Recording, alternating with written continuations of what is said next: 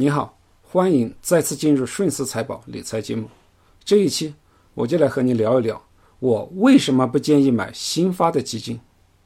对于刚进入基金行业的小白投资者来说，很多人买的前几只基金都是新发基金，原因很简单，因为你刚进入这个市场，根本就不认识几只基金，你对于基金的了解都来自于平台的宣传海报、证券公司的宣传或者是银行的推荐。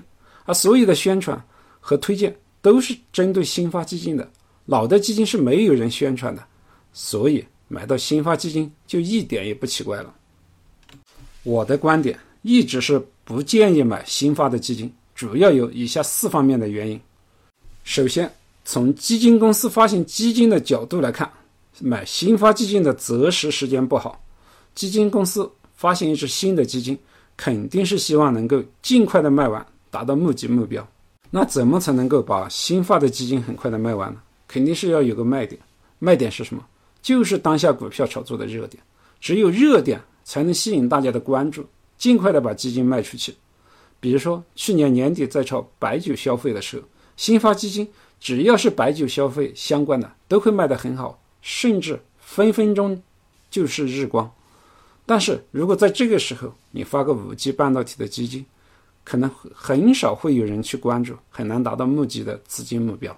所以，既然是炒作的热点，那当时的价格肯定已经相对比较高了，大家都有了赚钱效应，才会热起来。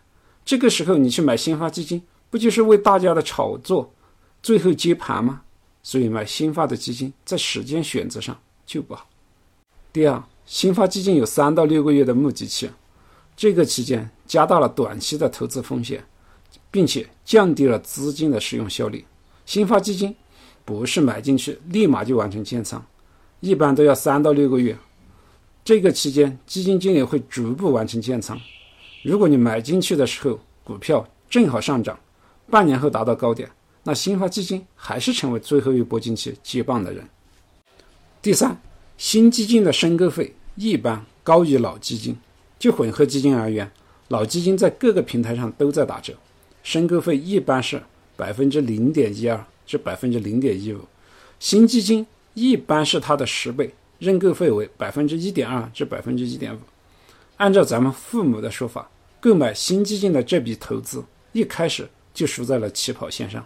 四，最重要的一点就是新基金没办法考察它未来的投资风格是什么样的，你不知道他会买什么样的股票。你不知道他所关注的行业是什么，也不知道他的持仓集中度是什么情况，就更没办法确定新基金的风险偏好是否和你的投资风格相匹配。所以，购买新基金已经面临了诸多的不确定因素，再去面对一个不确定的市场，其结果就更加的不确定了。当然，你可能会说，某某某基金经理过往的表现很牛，现在他发新基金了，我要去买。既然他过往的表现那么牛，你为什么不去买他过往的老基金呢？对基金经理来说，专业和经验都很重要，新并不是个好事情。好了，今天和你谈了不购买新基金的四点理由：购买的时机不好，封闭期资金的使用效率不高，申购费率高，无法确定新基金的投资风格，你都认可吗？以上仅代表个人的观点，投资有风险，入市需谨慎。